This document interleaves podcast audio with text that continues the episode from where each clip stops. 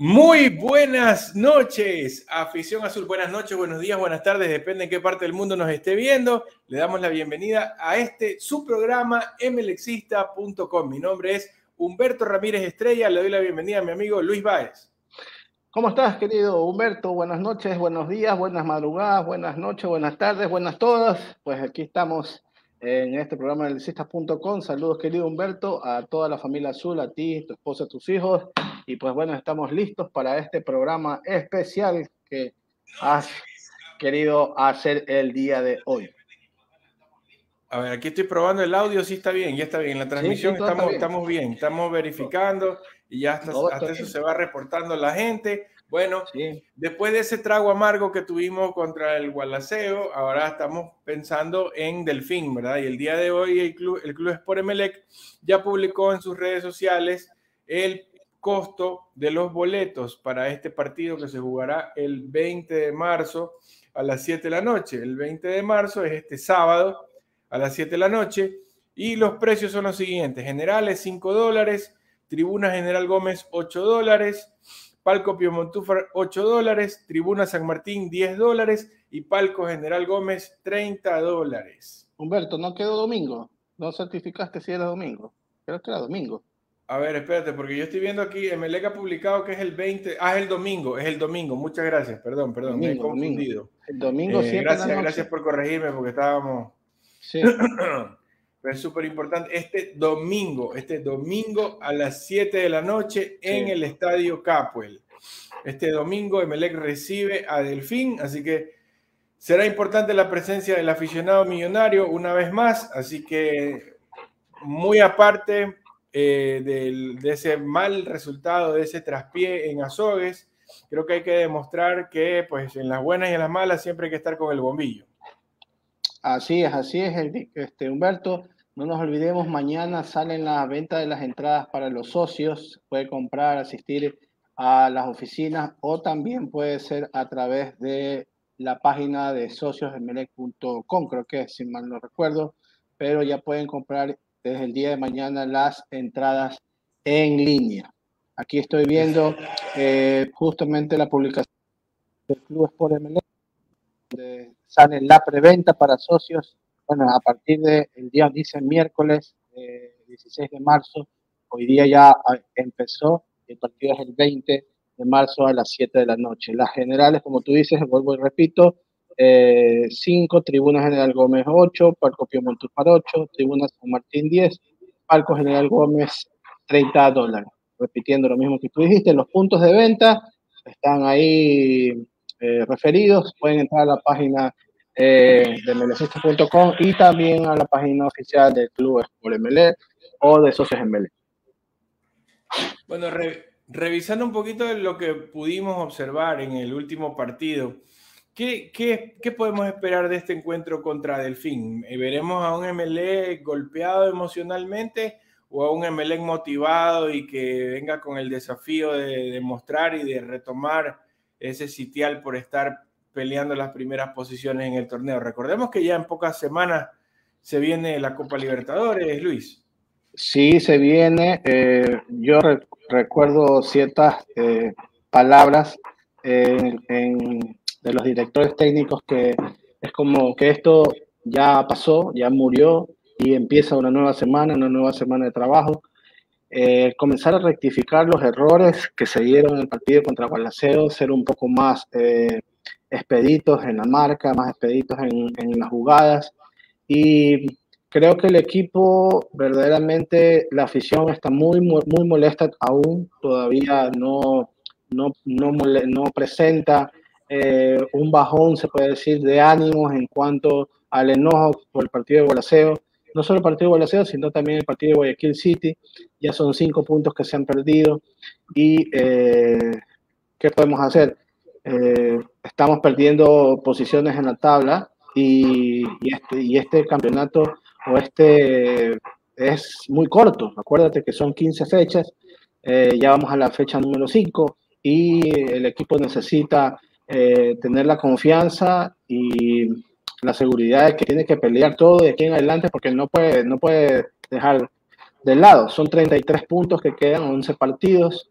de aquí en adelante y tendrá que luchar, tendrá que luchar exclusivamente para que eh, los demás no se vayan. Acuérdate que ya el, el, el, América, el coloso de América ya quedó eliminado y pues eh, sabemos que va a centrar sus, sus, miradas en lo que es esta etapa de, de la Liga Pro y pues se vienen partidos difíciles. Acuérdate que Delfín empató eh, de visita aquí con Guayaquil City 1-1 y vuelve de nuevo a Guayaquil. Entonces estamos esperando que el equipo tome conciencia de que las cosas hay que hacerlas de mejor manera para no cometer los mismos errores de los partidos anteriores. Bueno, sí, será clave que no haya tolerancia para ningún tipo de traspié, que se enfrente a este rival con toda la seriedad que requiere, no dejar perder un solo punto más, como bien lo acabas de mencionar, son cinco puntos que se han perdido miserablemente, porque en el partido contra Guayaquil City, en primer lugar éramos locales, estábamos ganando por dos goles y esas desconcentraciones, o no sé si es algún problema con el, el, estado físico, que no lograron sostener el resultado, ya si no podían aumentarlo, como mínimo sostenerlo. Entonces, nos, está, nos están pesando las ausencias, tanto de Leguizamón como la de nuestro portero Pedro Ortiz, y, no, y eso nos preocupa porque nos muestra y nos hace chocarnos con una gran realidad que no tenemos recambio que no tenemos jugadores que estén a la altura de los titulares y que si en este momento que nuestra única responsabilidad es enfrentar por la Liga Pro a nuestros compatriotas, ¿qué podemos esperar de eh, la participación internacional, Luis?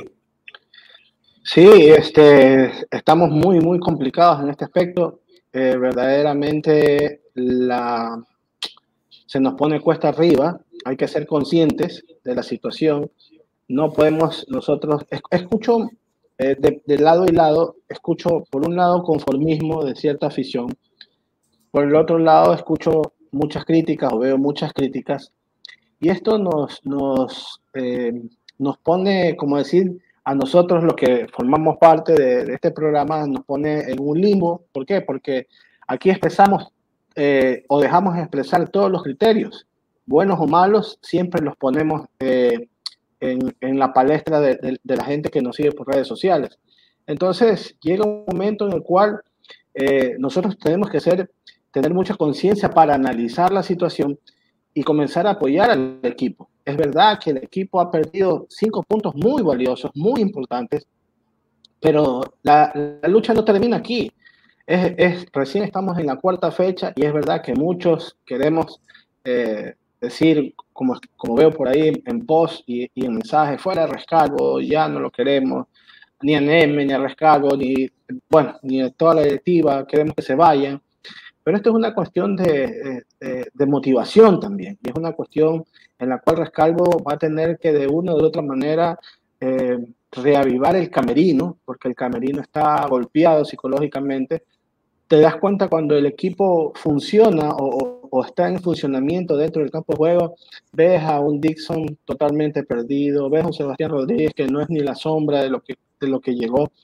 Eh, jugadores como Joao Rojas que recién quieren entrar otra vez a, a, tener ese, ese mm, protagonismo de años anteriores, pero eh, eh, el equipo se, se, pierde, no, no hay una brújula emotiva, emocional que maneje dentro del campo de juego a estos jugadores para darles paciencia, darle sosiego, de que las cosas vayan, se vayan dando golpe a golpe, no, no tan aceleradamente. Y eso, es, y eso es el, error en el que cae el equipo de desesperarse por lograr un objetivo. Sí, sin duda. Nosotros, eh, como ideología de melecista.com, siempre tratamos de fomentar que la gente aliente, que sea incondicional con el equipo, que quiera dar lo mejor. Pero cuando ves un rendimiento así, ¿qué puedes esperar? Damos la bienvenida a panelista invitado, el abogado Alex Ramírez. ¿Cómo estás, ñaño? Saludos, Alexito, saludos.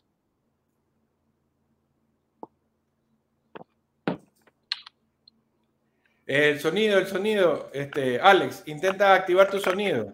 Eh, gracias, gracias, gracias por invitarme al panel. Un gusto poder compartir con ustedes y sumar al amelicismo.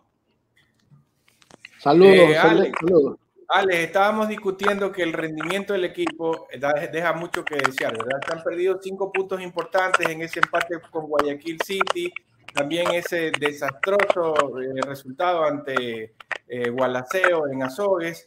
Nosotros tratamos de siempre decirle a la gente que, que apoye incondicionalmente al equipo, pero también llega un punto en el que nos damos cuenta que hay cosas que aquí tienen que corregirse, que hay un entrenador que durante la semana practica con los jugadores y cómo es que no encuentra la fórmula para resolver un resultado adverso, aun cuando la acaba de enfrentar a un equipo recién ascendido. ¿Qué opinas, Alex?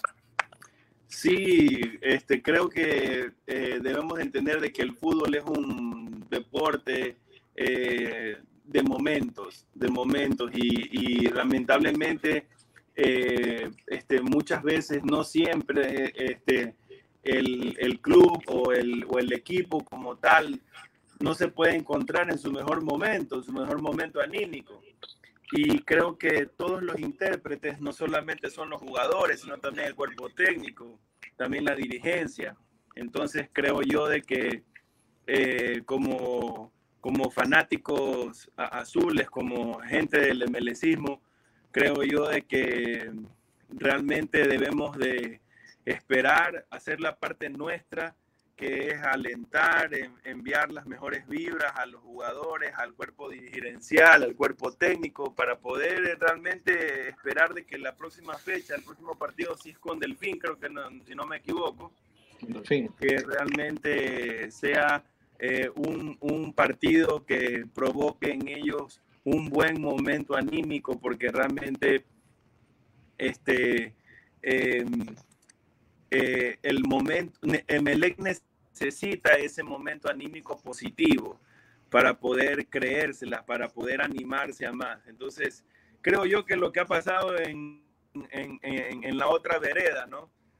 Eh, en la eliminación del torneo del, de, de, la Copa Libertadores de los, de los vecinos de barrio, eh, también eso en parte aprendiendo a leer estos momentos, como, como lo explico, eh, creo yo que puede ser una oportunidad también para que en esa competencia, en esa competitividad que hay en la ciudad, en los clubes de la ciudad y en el torneo nacional, por último también, eh, creo yo de que si aprovechamos ese, este momento emocional, sentimental que está ocurriendo ahora y lo capitalizamos con una victoria el día domingo a las 7 de la noche, creo que es el partido. Sí.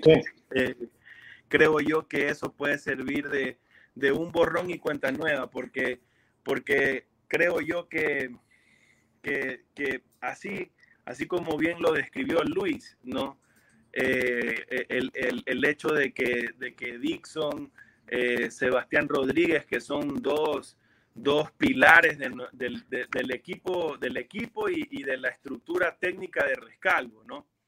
Eh, eh, ellos, ellos tienen que tener una, una, mentalidad muy fuerte. Entonces, creo yo que es, es vital el, el, domingo, el partido de Melec, eh, si bien es por los tres puntos, también es por ganar ese envión anímico que te potencie para poderse, para que, que, el equipo se consolide emocionalmente, para que se fortalezca el camerino, como decía Luis. Porque la verdad es que, es que eh, somos un caso súper especial, porque Melec, Melec ahorita está en, en, en, con muchas cosas positivas. Tenemos un estadio como nunca antes lo hemos tenido, tenemos una salud económica y administrativa y financiera como nunca antes, la masa societaria de socios está más grande que nunca, tenemos auspiciantes, sponsors de nuestra indumentaria de lujo, de primer orden, como Adidas, eh, o sea, creo yo que, que, que, que ahorita, eh, eh, ahora lo que necesita el club es, es realmente un, un, un, em, un, envión anímico, un momento, un momento de creérnosla y de, y de buscar y de sacarle el provecho al máximo todas esas, esos, esos recursos y esas, y esas virtudes que tenemos a nuestro favor ahora. Entonces, eh, creo, quiero esperar lo mejor quiero esperar lo mejor de Neme, de su, de su equipo de trabajo, de la directiva, porque, porque sería totalmente nefasto o depresivo pensar de que ellos no buscan logros deportivos, porque como bien decía Luis, o sea, realmente eh, me incluyo, todos pecamos muchas veces de dejarnos llevar por el colerín, de, no ver resultados, y eso produce frustración y, produce reparos sobre Neme, sobre su equipo de trabajo, sobre su expectativa, también sobre, sobre Rescalvo. Eh, bueno, a Rescalvo se la vengo perdonando tiempo, ¿no? Ya, ya creo que cumple tres años y pico, casi cuatro años, y, y no logra darle identidad a nuestro club. Este, pero en general eso, yo creo que el día domingo nos jugamos es el momento anímico, el momento emocional. Muchísimas gracias, ñaño. Sí, creo que puede ser un punto de inicio para retomar la senda, pero va a ser clave la seriedad con la que entren los jugadores a la cancha, porque en esta semana también el propio presidente Nasib Neme, en, en entrevistas con un periódico local, dijo que él, él no consideraba que el entrenador esté en duda en cuanto a su continuidad él señaló que aquí los responsables han sido los rendimientos de algunos jugadores.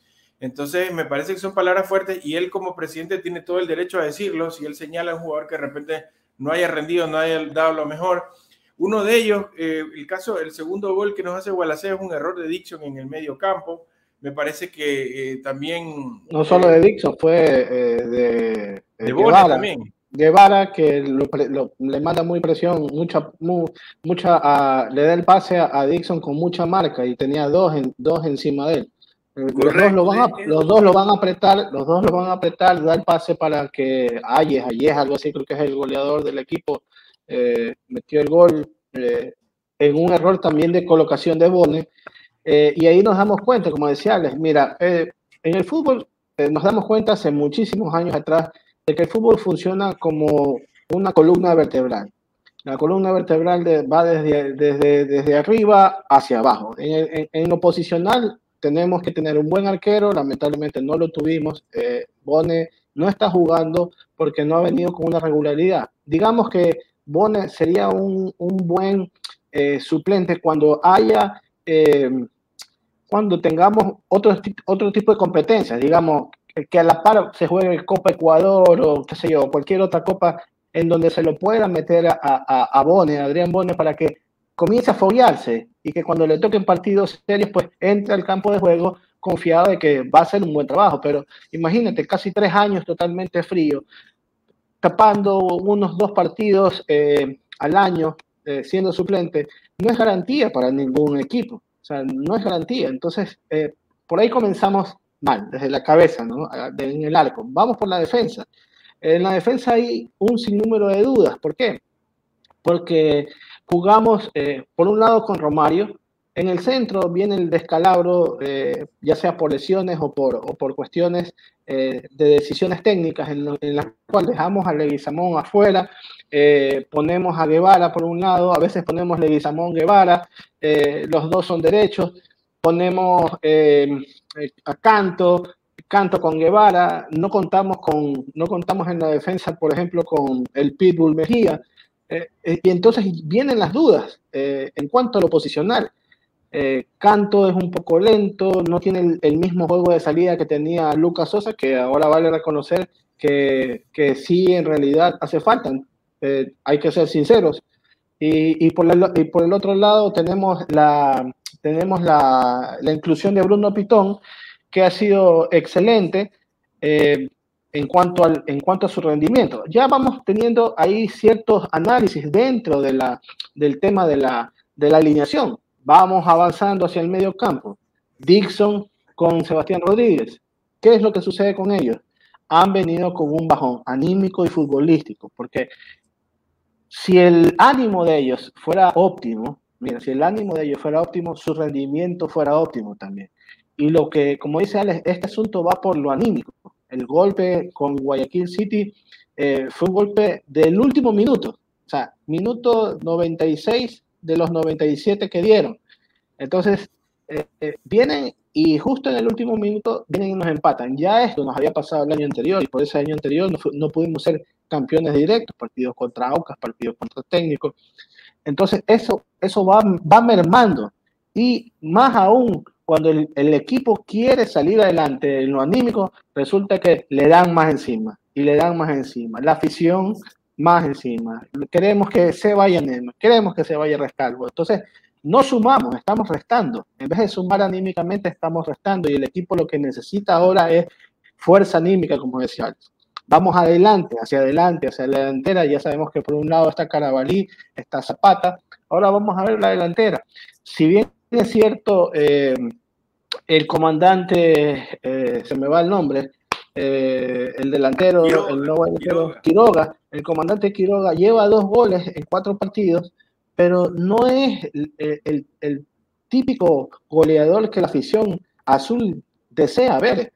El juego de Melé no es un juego de que Dixon, o perdón, de que Romario y Carabelí tiren centros hacia, hacia, hacia el área central. No se, no, se ha, no se ha jugado así durante mucho tiempo en el área de rescalvo y no sé por qué se puede cambiar ahora cuando no se ha venido jugando así.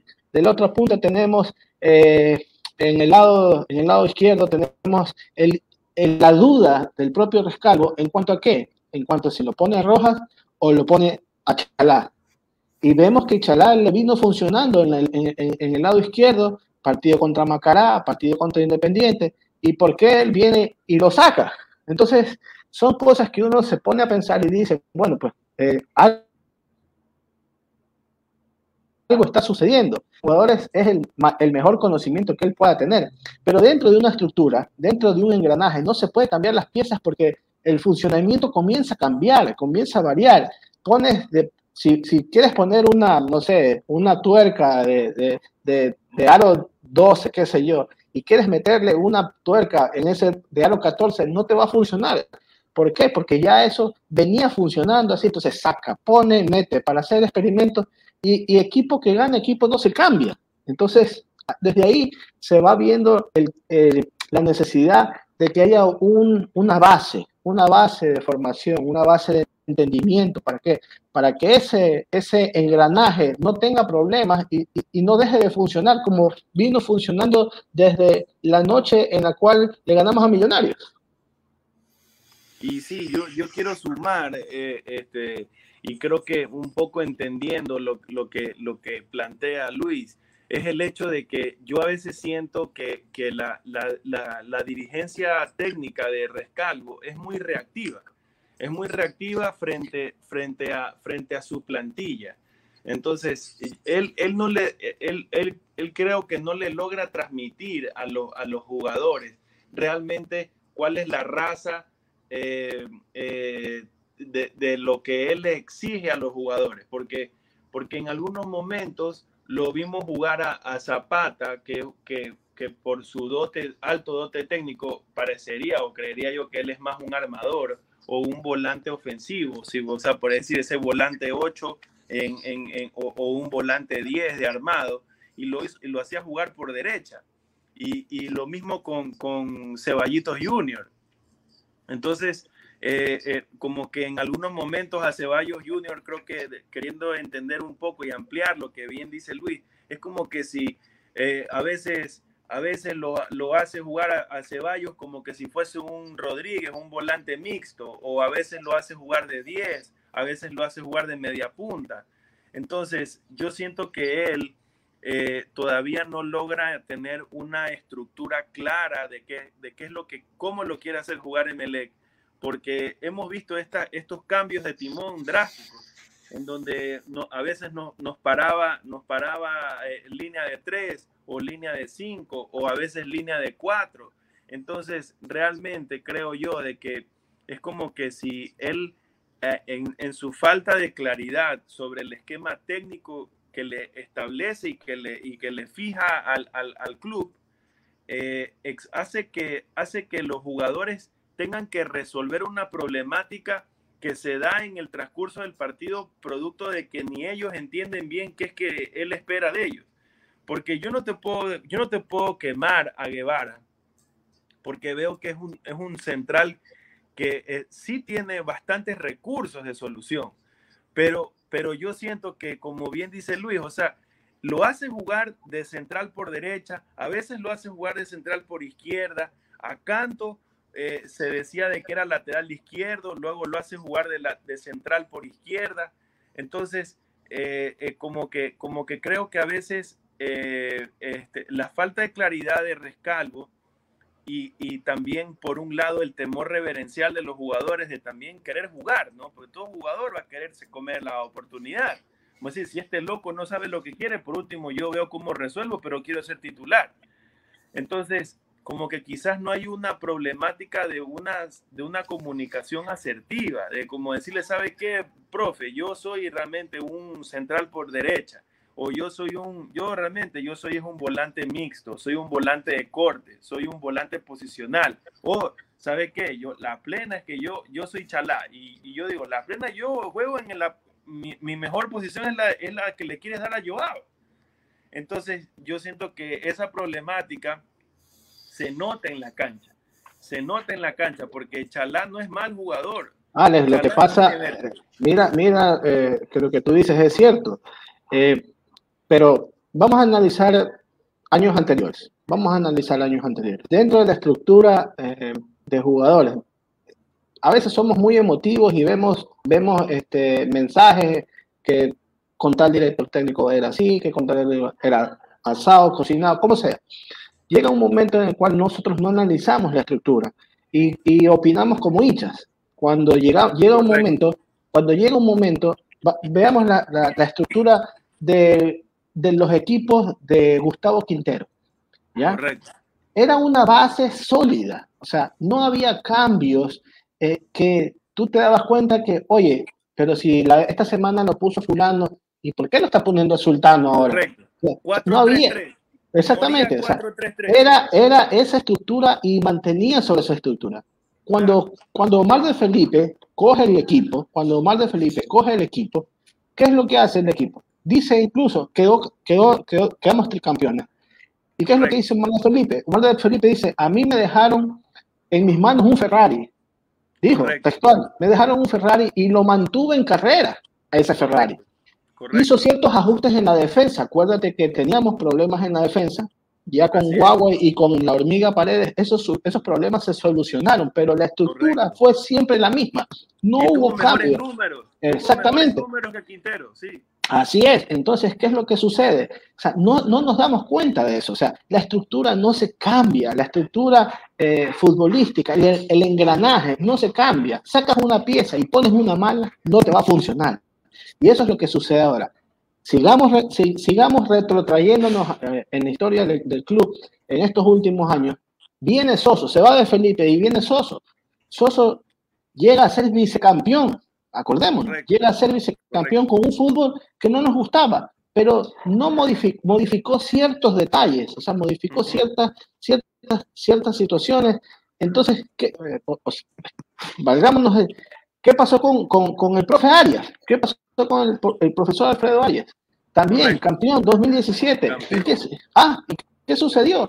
Entonces, fueron modificaciones en las cuales eh, si hubiéramos permanecido siempre, si hubiéramos permanecido de largo, como dijo Gustavo Quintero, si yo no me iba a la selección, quizá hubiéramos terminado siendo pentacampeones. Y, y, la situación nos da para eso, porque imagínate, 2013, 2014, 2015, 2016 se fue para la otra orilla, 2017 volvimos nosotros, 2018, 2019 y nos hemos mantenido en esos años nos hemos, nos, hemos mantenido en los primeros lugares.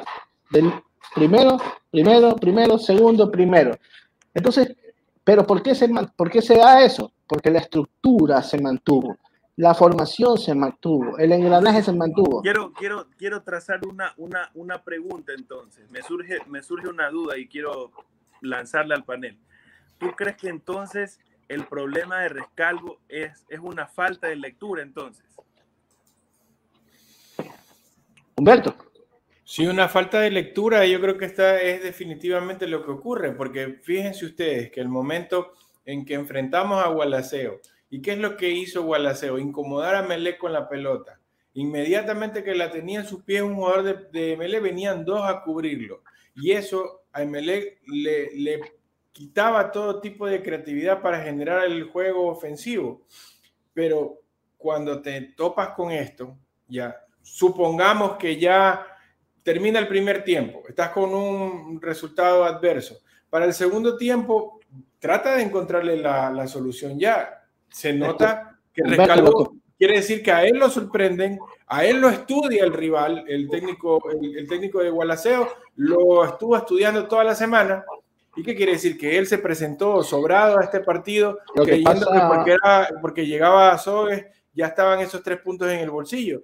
Lo que pasa es el trabajo del rival y, es un, y, a, y a él como profesional nos muestra que nos deja mucho que desear porque un técnico tiene que saber cómo leer el encuentro y cómo responder a lo que te plantea el rival. Ya, supongamos que inevitablemente te topaste el primer tiempo, llegaste sobrado, pero ya el segundo tiempo resuélveme pues esa vaina. Méteme a alguien que haga ahí algo diferente.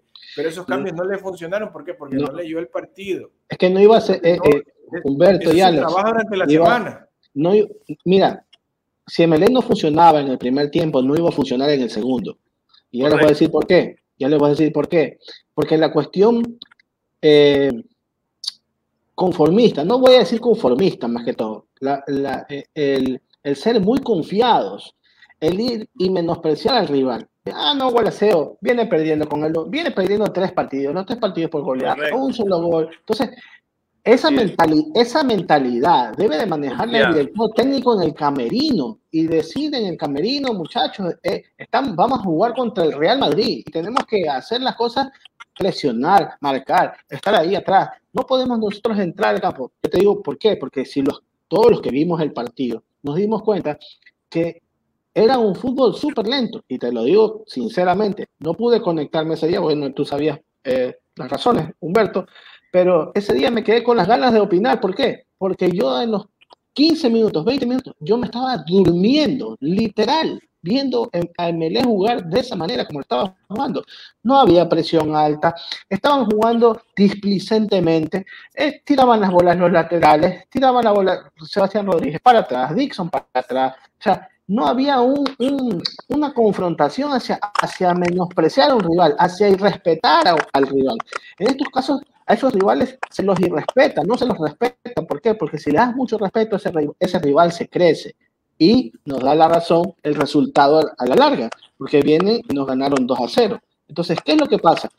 Que la lectura, como dice Alex y como dices tú, Humberto, eh, el técnico quizás no toma las, las, correctas decisiones que debe tomar en un partido, y no solo eso, sino tener la valentía para, desde los primeros minutos, comenzar a solucionar los problemas no es solamente, ella acá, ella acá, como, como lo vemos en pantalla, sino verdaderamente tomarse un tiempo y hablar con el cabeza de área, en este caso puede ser Sebastián o Dixon, para que ellos organicen la situación. ¿Por qué? Porque no podía seguir, no se podía seguir jugando de esa manera. Era como, como una displicencia. Tú veías jugar ese equipo y, no era el partido, no, no, veías a MLE jugar como jugó contra Macará, no veías jugar a MLE como contra jugó contra Independiente. No, no, no veía jugar así el primer tiempo cuando se jugó contra Guayaquil City, que tuvimos que haber metido siquiera unos tres goles.